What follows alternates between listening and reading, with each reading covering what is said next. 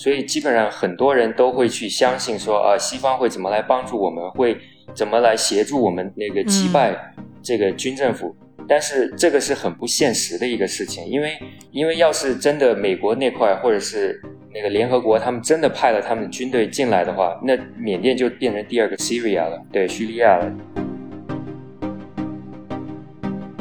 所以当时很多人都还不知道这个消息，但是我们心里面清楚，要是人民知道了这个消息的话，肯定会起大轰动。嗯，对，因为在人民的心里，昂山素季就是他们的母亲。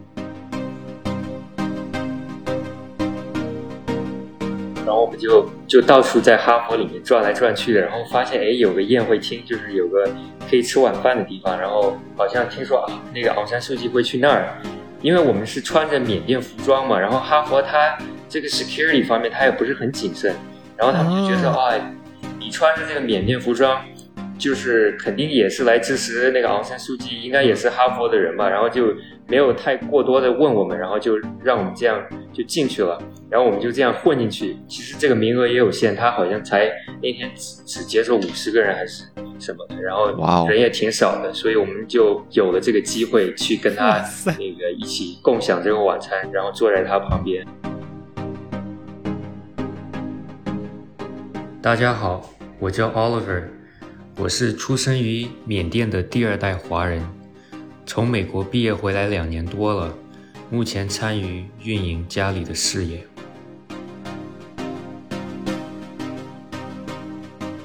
二零二一年二月一日早上，根据缅甸军方电视台的消息，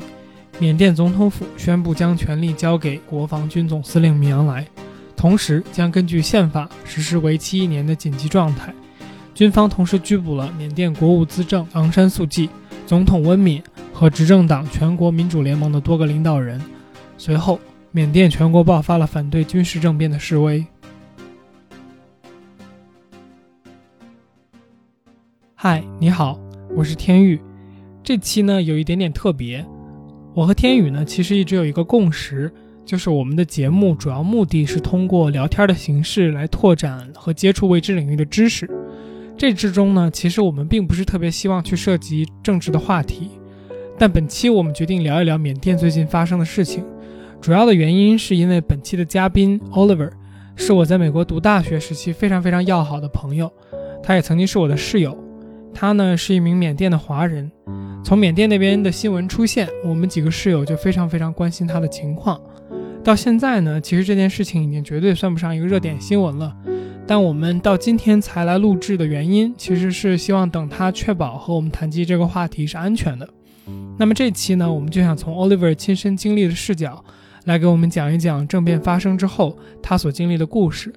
本期呢，我们会尽量只讲 Oliver 看到的事实和他作为亲历者的一些看法，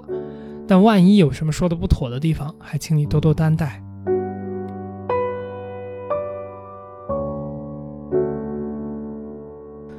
探寻未知，撩人开始，欢迎收听由天宇和天宇主持的天宇兔 FM，关注我们来收听每两周一次的更新。你可以在 Apple Podcast、网易音乐、荔枝 FM、喜马拉雅、Spotify、Google Podcast。以及其他泛用型播客客户端搜索“天域兔”，拼音的“天域”和阿拉伯数字的“二”，找到并关注我们。本台的微博、Twitter 和哔哩哔哩账号现已上线，同样搜索“天域兔 FM”，关注我们，获取更多音频之外的内容。Hello，大家好，我是天域劫机 Hijack。大家好，我是天宇风之谷书屋的大白。大家好，我是 Oliver。那我觉得上来就反正把那个第一个问题就抛给你们，就作为朋友，我也想知道的就是，从这个事情发生，然后到现在，就是你都大概就是经历了一些什么，然后这个最近的故事，你能不能给大概讲一下？有几个月了，我记得很清楚，那天二月一号发生政变，然后一直到现在第四个多月了。事情是这样的，那天二月一号。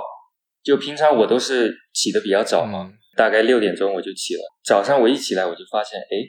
我的手机没有通讯信号了，也没有网络了。我就以为啊，可能是只是我的手机的原因，然后我就没有太在乎它，我就去运动。然后从运动回来，差不多七点钟，我又看了一下手机，我说不对劲啊，就是一般我都会这个时候我都会给朋友发开始发信息，或者是给公司的人开始发信息也好，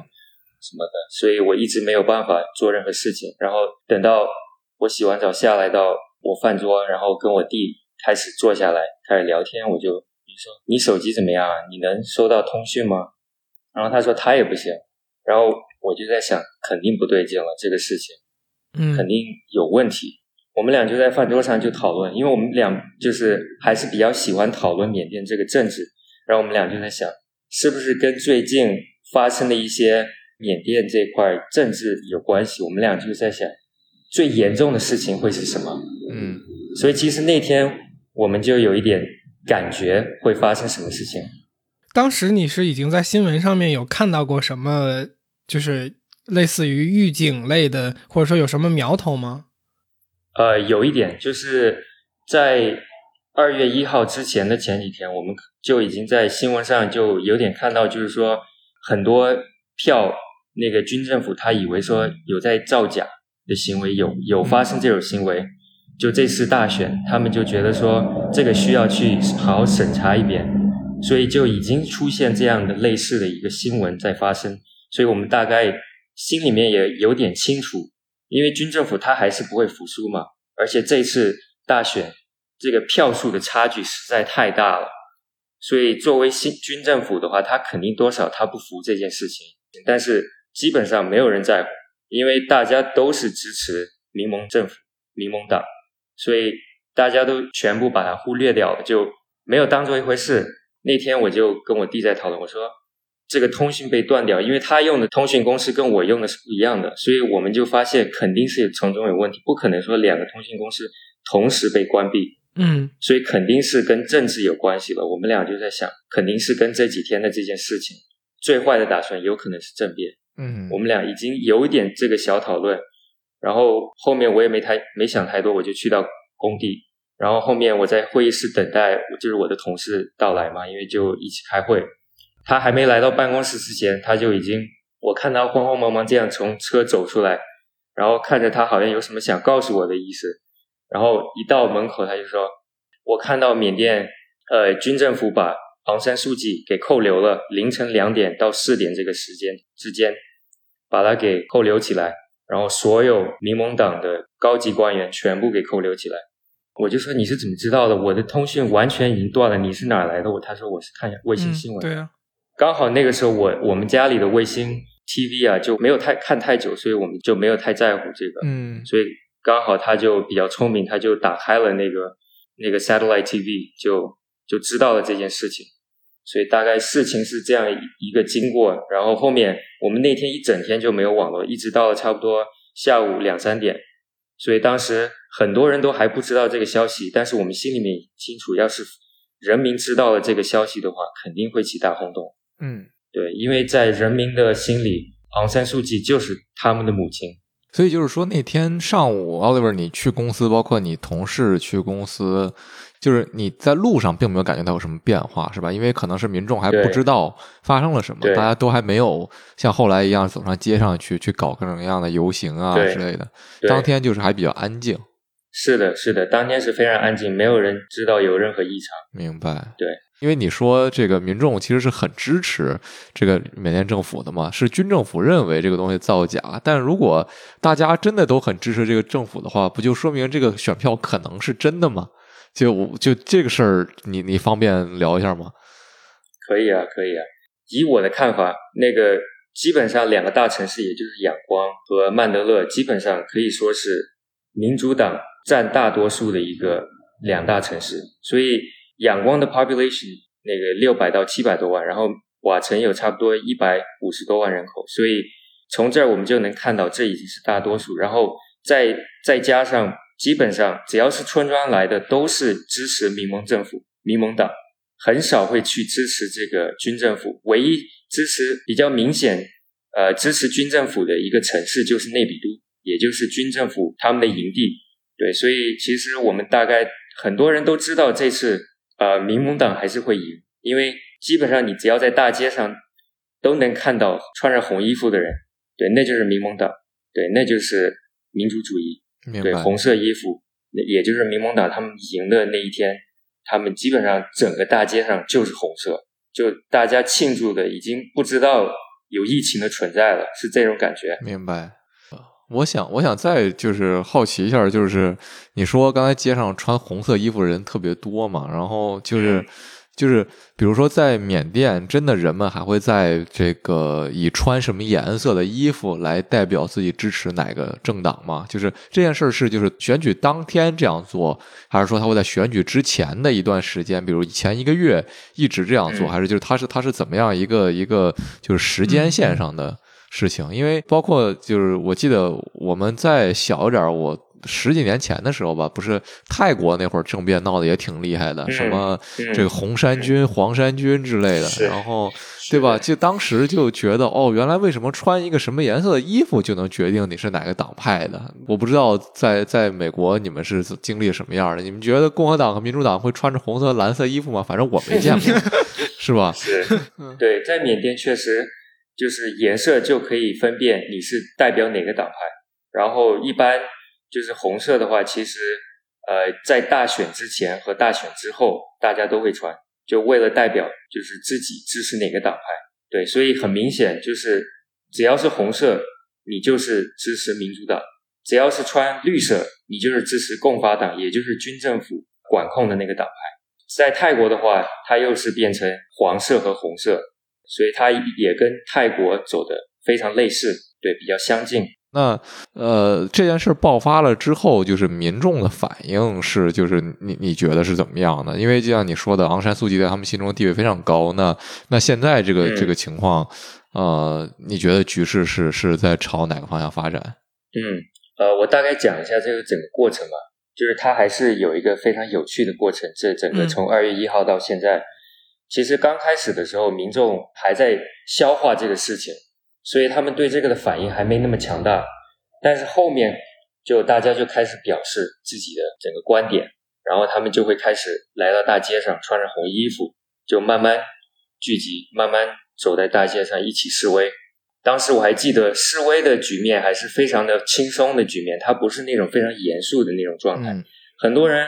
会穿一些 anime 的一些服装去到大街上，穿 Pokemon 也有，就是动漫和神奇宝贝什么的。对，然后还有人会穿婚纱照，就是拍婚纱的那种婚纱礼服，去到大街上，然后举着牌子，然后还有些人会上半身裸着秀肌，然后去到大街上去一起示威。所以我记得当时那个局面是非常非常轻松、非常有娱乐感的那种局面。嗯，然后后面呢，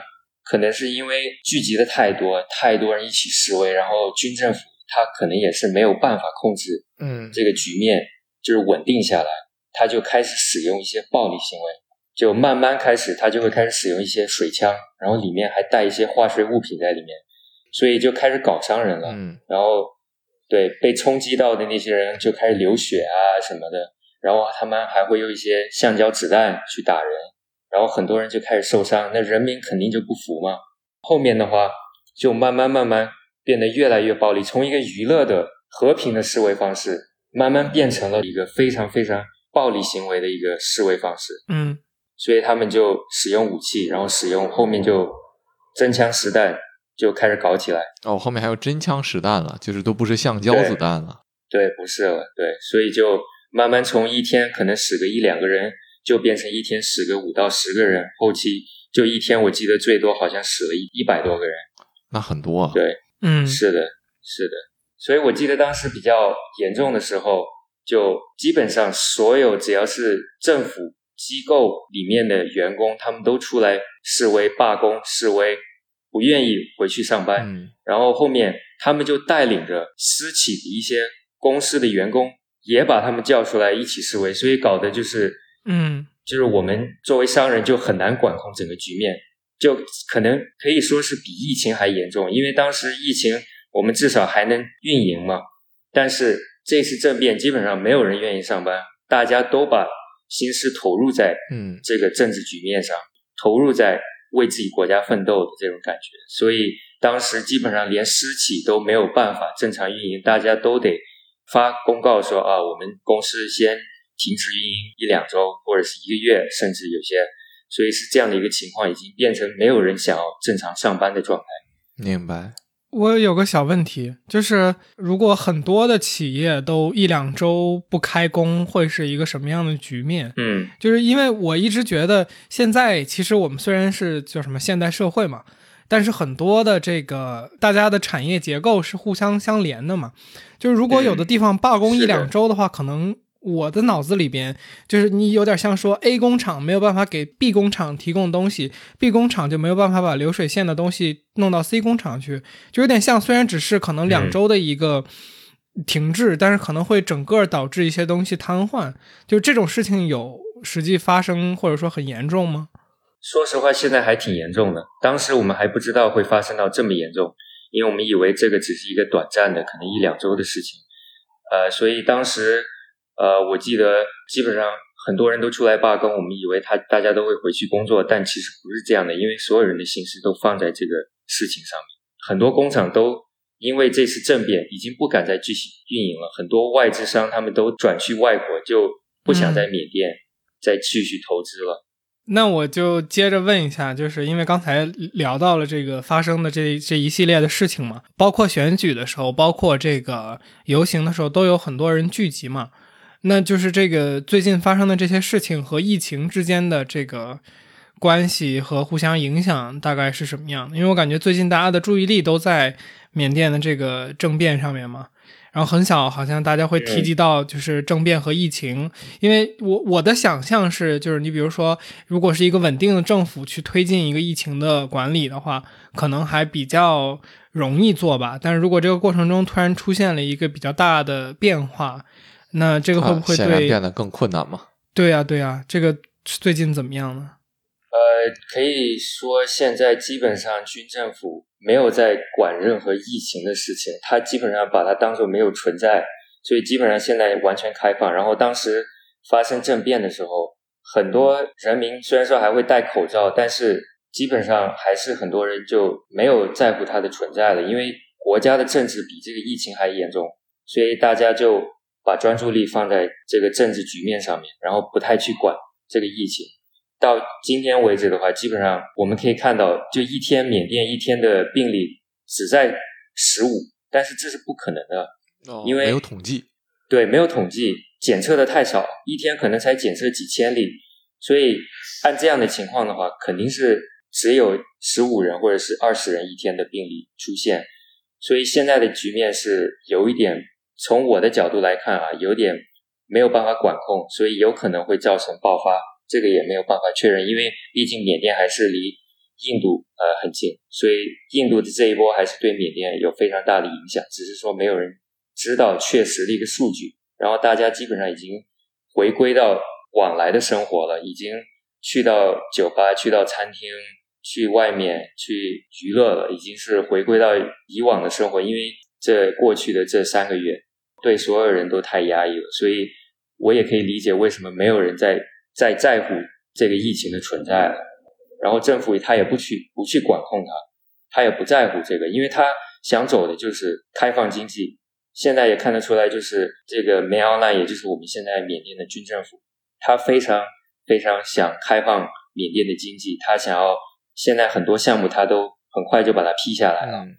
那你觉得缅甸的经济是会往好的方向发展吗？那缅甸现在的主要的经济贸易来源是什么？中国吗？还是还是怎么？嗯，对，可以说是中国，因为毕竟呃还是邻居。然后对中国是占其中一个，然后还有就是泰国，然后呃东南亚很多国家，比如说呃新加坡也有很多新加坡的投资者会进入到缅甸来投资。然后很多中国的投资者也会从新加坡那边转过来，然后又来到缅甸投资。嗯，所以大多数都是东南亚的国家，美国那块的话会比较少。什么原因？也就是因为美国一直一直以往以来都在制裁缅甸，所以他们参与的这个深度还是不像中国和泰国还有周围的一些国家的那么深。所以对缅甸来说，对军政府来说，这次美国它执行了贸易制裁。但是对军政府没有太大的影响，明白？对他来说，基本上跟没有似的一样，所以没有太大的作用。军政府其实还是算过账的。对对，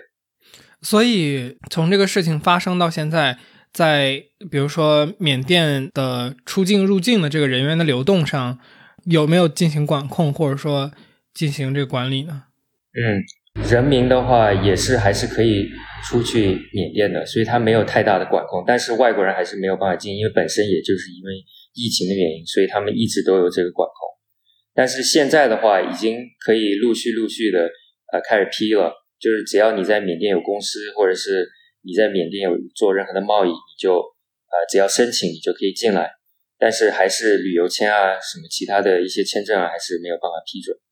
对，所以现在外国人是可以进来，缅甸人也可以出去。对，所以现在对这个入境方面没有太严格。对，讲到这个管控的话，其实其实，在缅甸和中国的这个边界之之间呢，有一个中国的城市叫瑞丽嘛，我相信你们应该也听说过。对，嗯当时从缅甸就是偷渡过去的，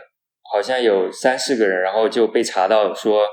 有这个新冠病毒，然后后面就开始慢慢就查到他们已经传染了，也是传染了四五个人，然后整个城市就封了差不多一个月。对对对，有印象。我记得云南对吧？云南瑞丽，记得新闻上看到过，就是当时是有几例病毒，后来慢慢的发展成了本土病例，然后怎么样？然后对，好像这个云南的这些官员一撸到底。对，当时严重到什么就是。因为很多缅甸的一些水果都会进口到缅那个中国嘛，所以当时比如说像西瓜啊，还有一些其他的一些水果，当时就在那个边界那块儿就等着进去，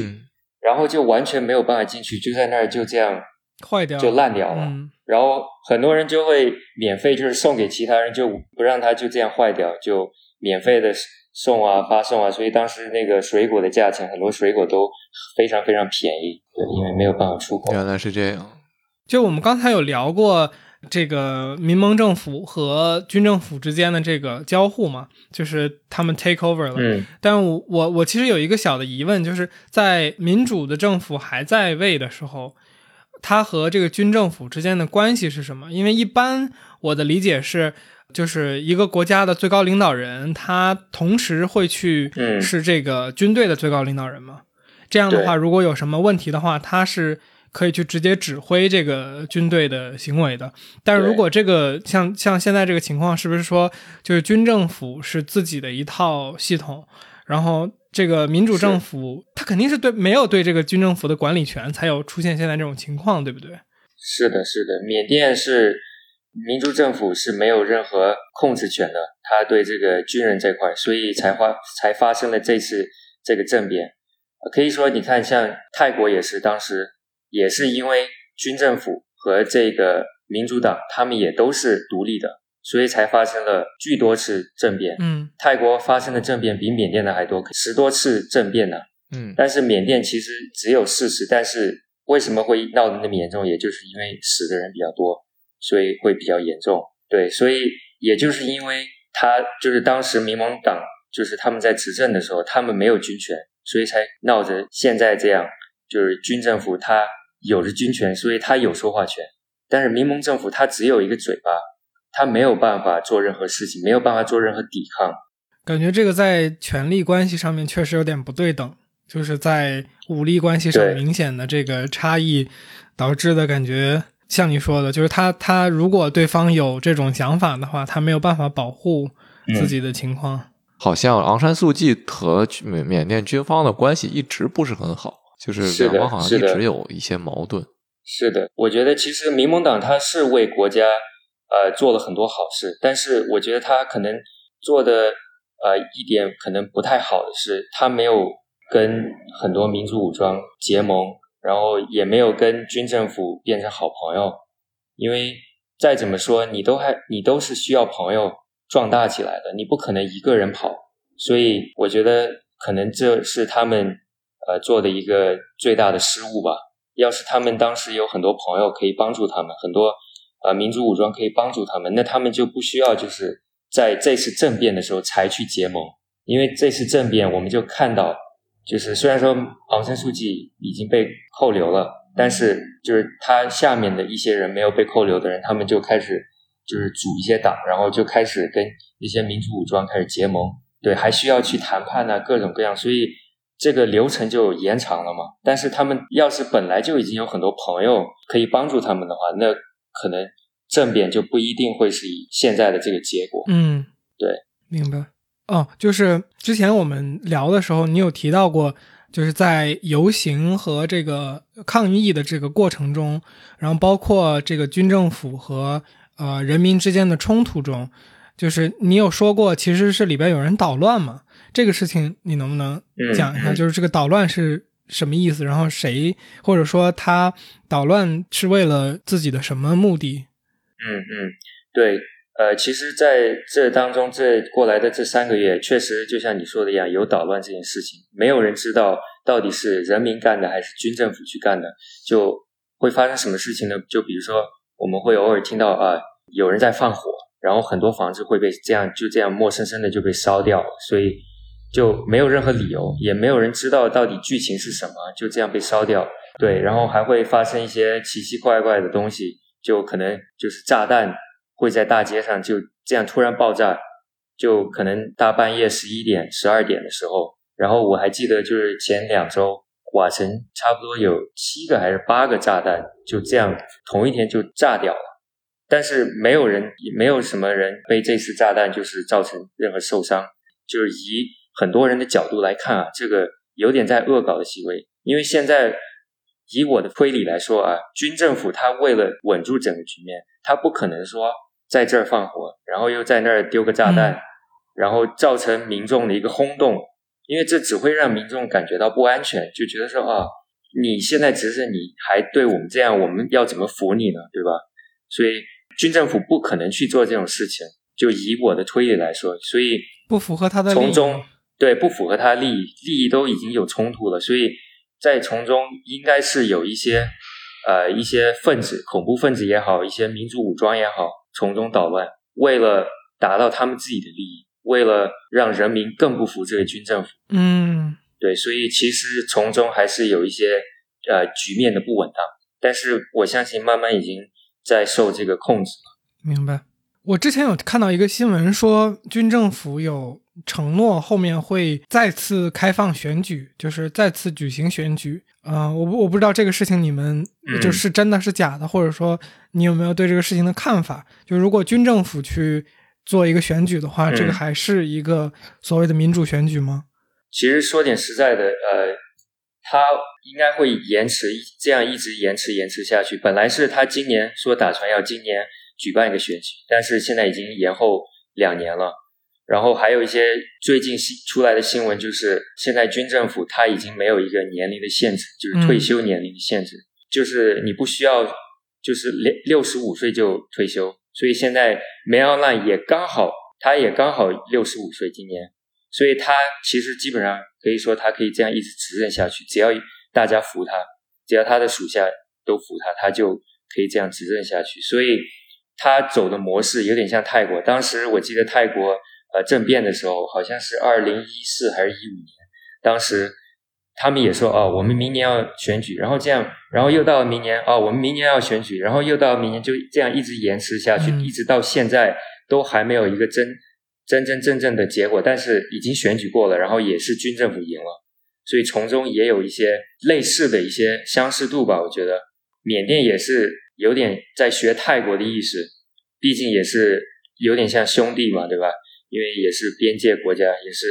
border country，所以缅甸走的这一套，其实看得出来，他有点在学大哥的意思。然后现在还有一些新闻，呃，出来说这个民主党他们在国会的这个这个党的这个合法性好像要被吊销了，嗯，还是什么的。所以这个被吊销了之后呢，可能就会阻止可能他们明年去选举，所以可能这也是这个军政府的他的一个呃手法吧。嗯，对他们很搞笑的，我觉得军政府很搞笑，他们就喜欢找各种理由，就是很奇怪的，然后很很简单的理由，就把一一个事情就这样，要不然拖延了，要不然就这样就给取消掉了。对我还记得当时他们是用什么理由把昂山素季扣留起来，然后说要让他呃入狱十四年嘛，就因为他有那个爆话机，就是从国外。进口进来的爆化机是非法的，所以要让他进监狱，好像是两年还是多少年？然后后后面又说，因为他当时疫情召集大家让那个所有人聚集在一起，所以这个也是违法，所以又延期，就全部加起来，就是所有的这些借口，就让他现在差不多有十四年的这个监狱的时间，入刑的时间。那其实。就是你觉得西方国家在在缅甸的利益现在主要是什么呢？因为因为之前我们聊的时候你谈过，中国在缅甸主要利益一个是这些边境的贸易，一个是就是天然气，对吧？是天然气吗？那那那西方国家的产业在缅甸主要是什么呢？呃，西方那块的话，我觉得他在他们在缅甸利益，他们就是想要就是把他们的这个民族思维在东南亚这块推动。这个思维，然后推动这个他们的这个影响力，就有点像当时越南一样，就是他们当时也就是想要让越南走民族主义，所以当时他们才美国那块才派军队过去。所以在缅甸也是一样，西方也是想走一样的呃民族主义，他们想要把他们的这个思维推进到缅甸，这样的话，他们也可以在这个东南亚有一定的影响力，然后也可以跟中国这块有一定的斗争能力。所以我觉得这也是他们一个战略，但是我觉得他们做的非常失败，因为他们本身就在缅甸没有太大的影响力，本身就没有办法，因为中国已经跟缅甸的关系可以说，尤其是跟军政府关系已经是非常好了。等于他实际上是想把这个意识形态作为一个还是一个的意识形态输出，对对对，他就是他插入的不太不够深，所以导致他在这个缅甸的这个影响力。嗯，没有很大影响，可以这么去理解。因为要是他本身，美国他已经投资在缅甸有很多很多项目，然后他跟那个他们那些公司也好，美国政府也好，也有自己的营地在缅甸，然后有各种各样的一些政治关系也好，或者是商业关系也好。要是到那种程度的话，美国要是说他真的想要制裁也好，他想要做任何事情也好，他就比较有说话权。因为那个时候他就影响力非常大，但是现在因为他本身就没有任何的方式来控制缅甸，所以他再怎么说，他也只是有点在胡扯的样子，他只是在一个媒体上的一个表现，他没有真正办法落实任何东西。对，明白。就咱们呃之前有提到过，就是一些这个外部的视角，就是外面的媒体怎么去理解这个事情，然后包括我们在我在国内也是会在新闻上看到这件事情的报道嘛。就是咱们开始预预聊的时候，我就有一种感觉，就是说从外部的视角看到的这些东西，大家都有自己的一套，呃，不管是意识形态也好，还是自己的一个立场和观点也好，所以导致他去看待这个问题的方式会受到这个东西的影响。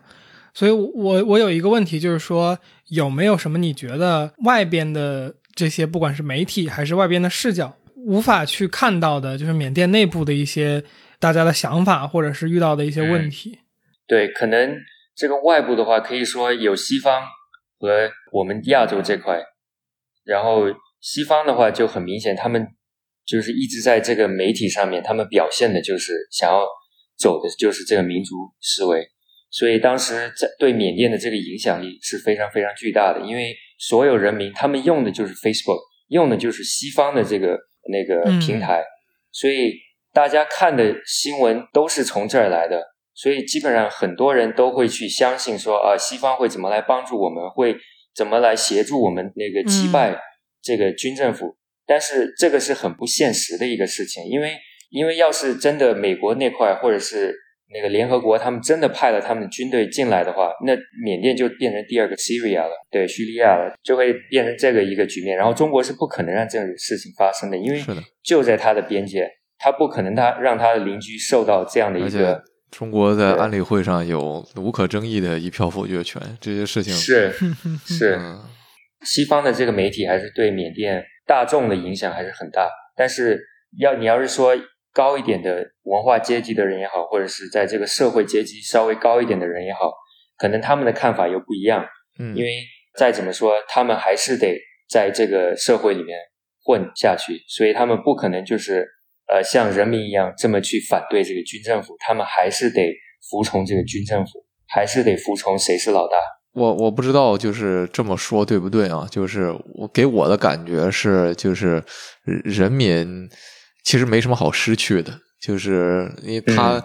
他这点东西已经被剥夺了，那他可能就有更多的理由去来对抗这个军政府的这个政变。但是从社会地位更高一点的人来说，他拥有的东西很大程度上可能还会维持现状，或者说，如果你说军政府他搞经济发展的话，很多人会发展的更好，那他可能就相对更愿意来维持这样的一个状况，而不是就是为了比如说，呃，所谓一点这个。信息上的这个能不能上网这种问题，来来投入到这种真正流血的革命当中，我觉得很多人还不至于去去做这样的事情。因因为说说说实在话，缅甸的经济发展不是特别好，在这个总体的国家水平上来看，那缅甸民众的生活水平，我不知道 Oliver，你有你有什么样的，就是能不能给我们讲讲？因为因为我们对于缅甸国家大多数人民生活在什么样，其实也不怎么了解。那那这是一个方面，就是我在猜想，是不是人们觉得说，那那已经生活已经这样了，那然后你又把我这个唯一的这个互联网的这个权利也剥夺了。那我就要来奋斗一下了，我就要去跟你抗争了。我我不知道你怎么看这件事。嗯，对，是的，就像你说的一样，大众基本上他们没有太多可以失去的东西，因为本身就已经非常贫穷了，本身就大家就没有钱了，可能他们就只有两三个月的工资，所以这次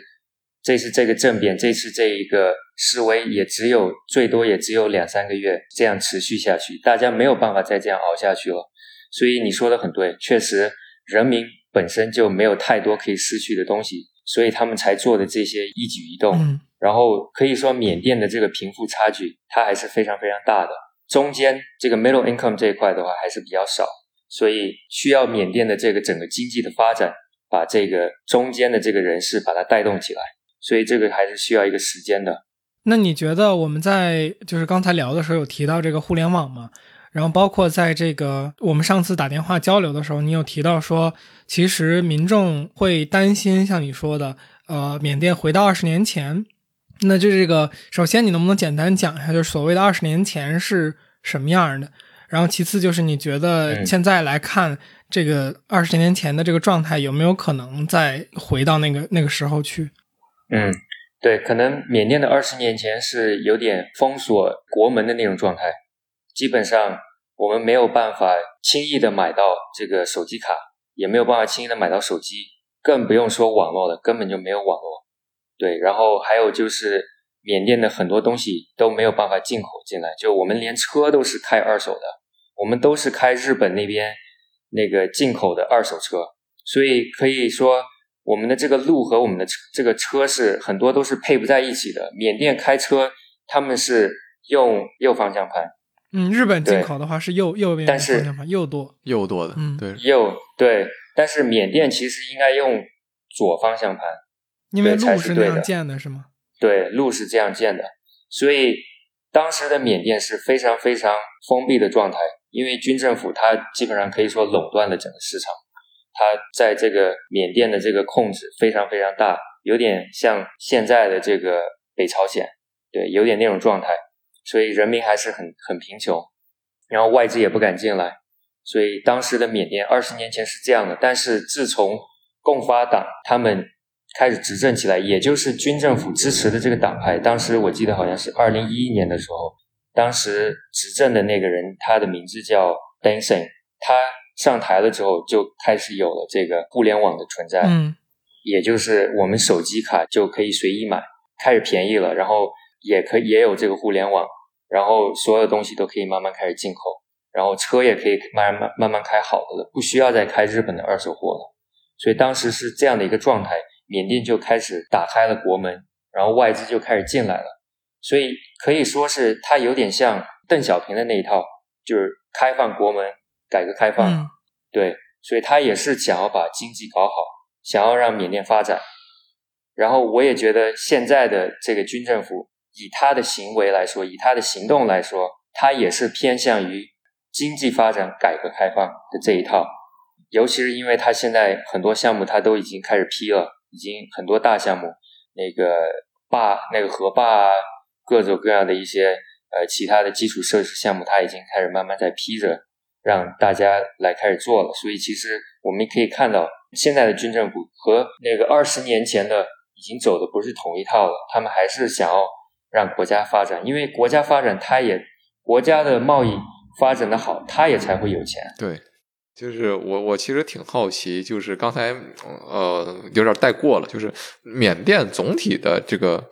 人民的生活质量是是应该讲是一个什么样的状态？我觉得这个对于大家理解说缅甸这个它发生政变的背景，也会有一个更好的了解。呃，缅甸总体的这个生活水平还是比较偏低的。我大概可以先讲一下工资吧，你们就知道就是缅甸的这个收入是怎么样的。可能比较低层阶级的这个缅甸的工资，呃，二十万缅币就是一千块人民币，而这是打工。也就是那种清洁阿姨的工资，可能又到那个前台，前台的话也是差不多二十到二十五万缅币，也就是差不多一千到一千两百人民币的工资。然后又到可能到这个办公室，呃，办公人员，然后可能人事的话，刚入职的那种，呃，人事也好，或者是会计也好，可能他们的工资在三十万、四十万缅币，也就是差不多两千多一点人民币。然后又到再高层一级、高层一点的，可能到了经理级的话，你可能就差不多一百五十万缅币，也就是差不多七千五到八千吧。按现在的汇率的话，可能就会更低了，可能才两千也好，五千也好，对，大概这样的。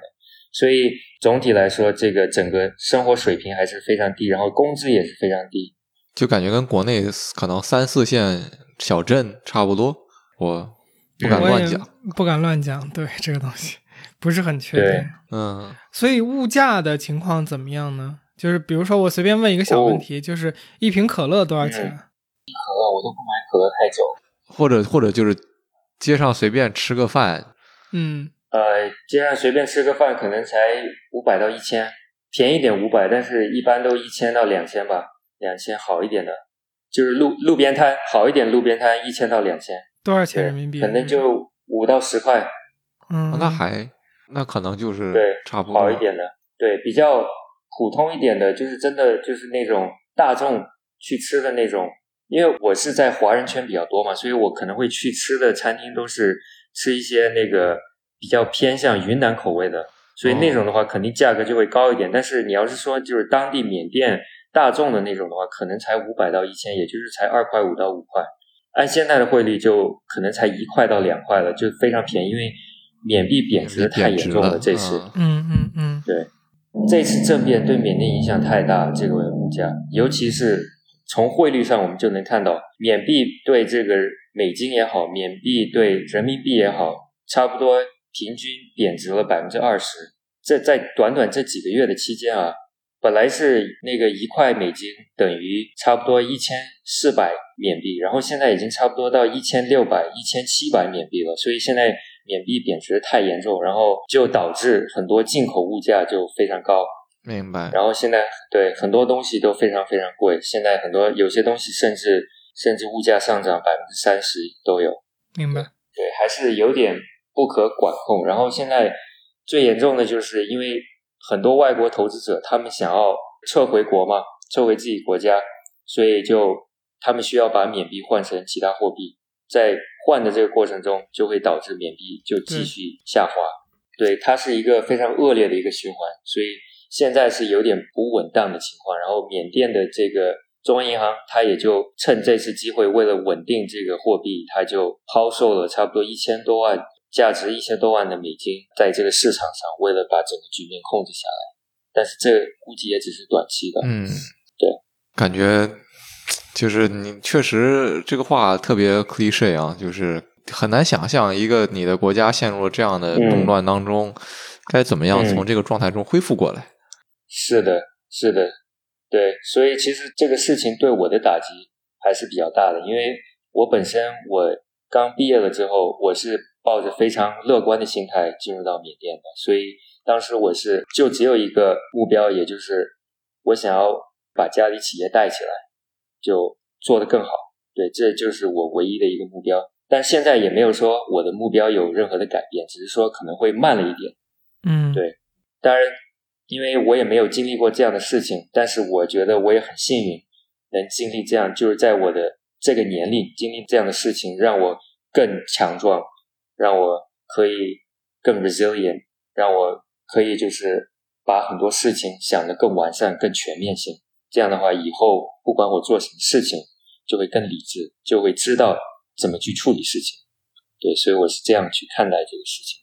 嗯，这个东西直接对你现在做生意的影响是体现在什么方向了吗？嗯，对，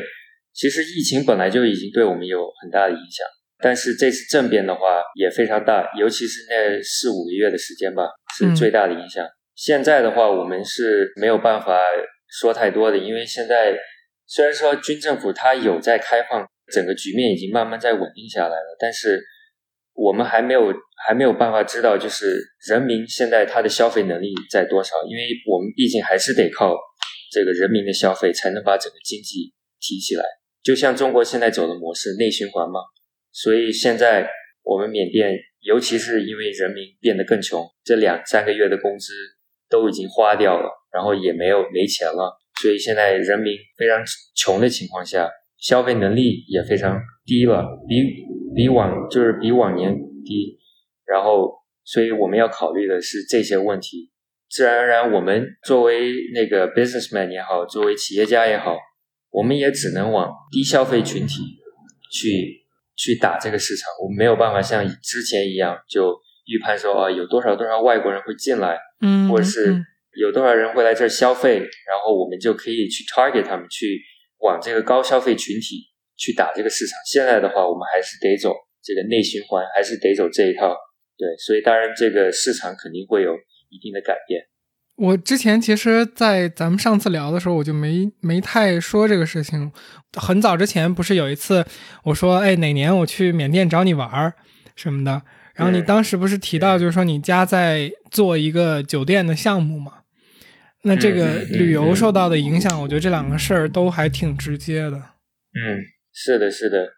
对，我们在做这个项目。对，这个本来这个项目，要是不是因为疫情的话，我们估计已经开幕了。对，但是又来疫情这一波，然后又是这个政变，所以我们目前来说还是在建设的状态，就是还在继续。对，还在继续，我们还在继续，只是说在这个开幕时间上和这个建设时间上，我们拉长了很多，所以整个投资期就拉长了非常多。现在我们主要担心的不是。当然，政变也有一定的原因，但是政变已经少数了，因为现在国家的局面已经慢慢开始稳当了。对，虽然说还是会有偶尔会有一些突发事件，但是目前来说算是比较稳当。所以目前来说比较担心的还是疫情这一波吧。嗯，对，因为现在印度这地这一波是非常非常汹涌的。就那那这问题其实特别笼统，就你觉得现在看缅甸？嗯，在未来的一段时间会是一个什么样的这个发展方向？呃，我希望会发生的就是这些民族武装他们会开始听取这个军政府，但是我知道这是不可能的，因为他们想要自己独立。就是我希望有一天他们可以就是和平解决问题，而不是用武力。因为缅甸确实民族武装比较多，然后也有就是最大的民族武装可以说是佤邦，也就是受中国的影响力最大。可以说，佤邦是之前四五十年前就从中国那块逃过来的一些难民还是什么的，反正就是跟中国有很大关系的，呃，一些军人也好，难民也好都有。然后他们就居住在这个佤邦政治区，所以就他们有自己的军队，然后他们的军队是最大的，然后有有这个军队，然后有很多其他的不同的民族武装，所以。我觉得我最想看到的，当然就是这些民族武装可以和平解决问题，然后不发生任何冲突。呃，未来的局势能不能够被控制下来，也就看这个军政府他怎么去跟这些民族武装去协调、去协商。呃，然后他们内部是否会出现任何的变乱，就看他们内部就是服不服现在现在的这个头吧。可以说，因为你也不知道内部他们自己到底在发生什么样的事情，那些。呃，他们的属下是不是下属是不是非常听话？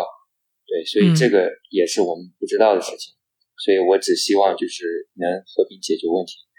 然后这样也能促进国家的经济发展。对，可以。基本上我觉得要 cover 都 cover 到。本来我想问的那个最后一个问题，其实 Oliver 你自己提到过。就是现在你最担心的是什么？你有说到，其实现在其实最担心的是疫情嘛，反而不是这个可能政治的这个变动什么的。疫情感觉听起来有可能造成更大的影响的一个部分吧。对，其实刚开始那几个月，就是刚开始政变那几个月，其实我是非常迷茫的，我不知道国家的呃趋势是往哪个方向走。但是现在我们走出来了之后，我发现其实已经很明显了。军政府他就是想要继续执政下去。现在包括现在他做的一举一动，他呃要准备吊销这个民盟党的这个资格参参与这个大选也好，或者是在国会的这个他们的这个名额也好，然后包括还有就是他们取消了这个任职年龄，就是军军人可以任职的这个年龄呃也好，其实已经很明显的能看到军政府就是想永远执政下去。嗯，所以。缅甸的局势，也就是想走这个军政府独裁的这个方向，跟其他很多东南亚的国家是一样的。然后目前来说，可以看到他是想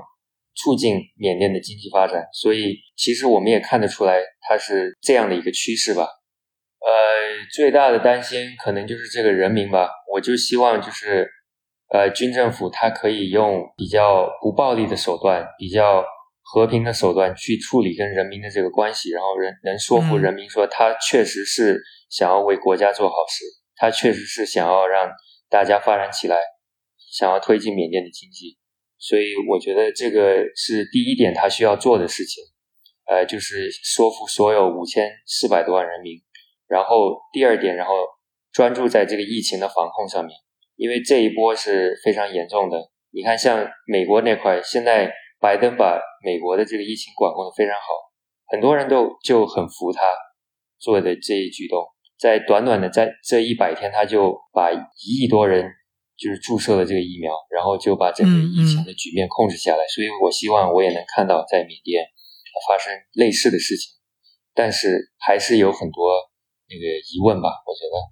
还是得看他怎么去处理这个事情。我觉得 Oliver 是不是？和外界，尤其是西方媒体去描绘的不太一样的一个点是，我其实听你的感受是，尤其是像你说到这个阶段，就是呃，可能最黑暗或者说最不开心的这个阶段过去之后，我觉得你的话里边让我感觉，其实你没有对这个新的政府那么的悲观，而相应的就是能我们能看到的对比，就是呃，西方的媒体在描绘的这个政府是非常的黑暗和邪恶的。嗯。嗯嗯嗯，对，其实刚开始的时候，我是非我也是非常非常反这个军政府的，对我也是非常就是不喜欢这边这个党派，但也就是因为他做的这个暴力举动，让我让大家有很大的打击，让所有人就是晚上睡不着，然后不管去哪儿都是提心吊胆的，没有办法说做任何事情，所以当时我也是这么去思考，但是你没有办法，因为你必须得接受。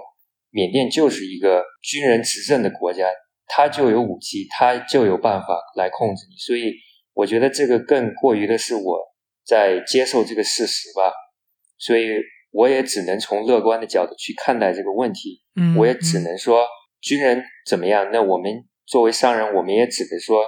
就是以他的政策来跟着变化吧。所以是这么样的一个角度去看待事情，因为你不可能永远反抗这个呃一个国家的一个体系吧，就然后他的这个管控吧，对吧？所以我们又没有武器，我们也没有军军人，所以这没办法。嗯，明白。希望你一切都好吧。希望这个经济发展能让你腾飞。希望希望。我最后扯一个闲篇儿，我记得当时咱还住一块儿的时候，在波士顿。有一年是不是那谁昂山素季有来访问过？然后那个好像办了一个什么缅甸学生的晚宴，你还去了？有 有这个事儿吗？呃有为什么捂脸？因为我记得当时好像我我忘了是你自己说的还是 Roy 还是谁说的，说那个就是你坐在了昂山素季旁边，有这回事吗？对对，有有有哦，厉害了，对。对，其实这件事情呢挺搞笑的，因为当时我们没有被邀请，然后我们也是因为我们知道昂山素季他去了，所以我们说我们必须去跟踪他，必须去跟他就是见个面会个面，所以我们是以这样的一个心态去的。然后我们也没有被哈佛邀请去那个参加那个晚宴，所以当时我们本来只是说去参加他的这个他的演讲，然后我们就进去了那个演讲厅，然后就在那儿差不多听完了之后呢，后面我们就说，哎，昂山素季他会去哪儿呢？然后我们就就到处在哈佛里面转来转去的，然后发现哎有个宴会厅，就是有个可以吃晚饭的地方，然后好像听说啊那个昂山素季会去那儿，然后我们就混进去了。我们就因为我们是穿着缅甸服装嘛，然后哈佛它这个 security 方面它也不是很谨慎，然后他们就觉得啊你穿着这个缅甸服装，对，就是肯定也是来支持那个昂山素季，应该也是哈佛的人吧，然后就。没有太过多的问我们，然后就让我们这样就进去了，然后我们就这样混进去。因为每个人对，其实好好的是他们没有在每个饭桌上放那个大家的名片，所以谁做都行。所以还好，我们就这样混进去。然后其实这个名额也有限，他好像才那天只只接受五十个人还是什么的，然后人也挺少的，所以我们就有了这个机会去跟他那个一起共享这个晚餐，然后听他。在演讲，对，然后坐在他旁边。我对这个事儿有两个评论，第一个是你这个 paparazzi 做的不错，老狗仔了。然后，第二个评论是这个 security 感觉就是这个安保做的确实有点吓人啊，因为如果对。就是按你的说法，那我穿一个这个国家领导人，对呀，国家领导人，我穿一个缅甸服饰，我是一个刺客，我就进去了，对吧？我还能坐到他旁边，这个还是有点吓人的。太对，这不敢不敢想象，不敢想象。这希望昂山素季他本人也一切都好。嗯，对他现在挺健康的，他现在挺健康，虽然是被军政府扣留了，但是看他脸色还是挺健康。像他这种身份，应该也不会被怎么样。就是，但是他相当于就被剥夺了政治权利嘛。是，嗯，挺好。我觉得这个最后的收尾，我还挺喜欢的。真的很，真的很酷，是一个很酷的事情。这个 highlight 见。对对对，我们到时候前面的高光时刻见。好的。我们今天的重磅嘉宾，曾经和昂山素季这个 共进晚餐的这个 缅甸王子，太逗了，坐实了，没有收到邀请的晚餐。没有收到邀请，的晚餐独自闯进去。嗯，很行，很行，很行，可以的，可以的。嗯，感谢感谢朋友，这个从当时出这个问题的时候就问过你嘛，然后当时嗯对，各方面也不太方便，也不太安全。然后这回不是还是你主动来问要不要录这个吗？那你安全，那我还是很欢迎的，因为我觉得。本来开头想说我没说的一个东西就是，呃，就是现在这个其实也有点老生常谈了，就是媒体嘛，大家的这个关注的呃时长，对一个事件的关注时长是很短的。就你像缅甸这个事情政变刚出来的时候，大家报道的非常非常多，国内也有很多很多这个方面的讨论。但是，就是稍微过去一段时间之后，这个事情就不被媒体作为一个热点新闻去讨论了。但是，就是说媒体不去讨论它，不代表这个事情就过去了嘛？啊，对，对吧？然而，这个就是像你在缅甸作为当地的华人，你还是依然的在经历的这些事情。而且，像你说的，其实这个事情并不是说。它保持在上之前的情况，或者说它它被解决了，而是它有新的发展，然后大家对这个事情的态度和看法都有新的这个随着时间的这个变化。那我觉得我们虽然是在一个这个事情已经发生了一段时间之后，而不是说最热点的那段时间去讨论这个话题，但是其实说实话，我觉得在这个时间点去讨论它的价值是非常的不同的。就是它和我们刚刚发生去讨论它，我们有了更多的时间去思考，然后可能你作为当地的这个参与者，你也有更多的时间去怎么说应对和和和去理解这个环境之后的变化。是，那我我其实还是挺高兴今天能聊的东西，嗯，就是希望你一切顺利吧。然后未来等日子好起来，或许有一天我能跟姐姐凑个伴儿上你那儿玩一圈。对对对，随时欢迎，随时欢迎。非常非常非常感谢你的收听，我来最后做个预告，下周四呢我们会放出本期的彩蛋，是 Oliver 看到的缅甸政治动荡的局面下疫苗接种的故事。如果你感兴趣，就麻烦你点下关注，我们会准时更新。如果你喜欢我们的节目，或者有任何想法，请在喜马拉雅、小宇宙、荔枝 FM 以及网易云音乐给我们留言。大家的关注、转发、评论和点赞，真的是对我们的节目的传播太太太重要了。如果你觉得内容还可以，真心请你帮个忙。好了，我们下周见。谢谢，感谢。好，好，感谢，拜拜希望你们也有内容。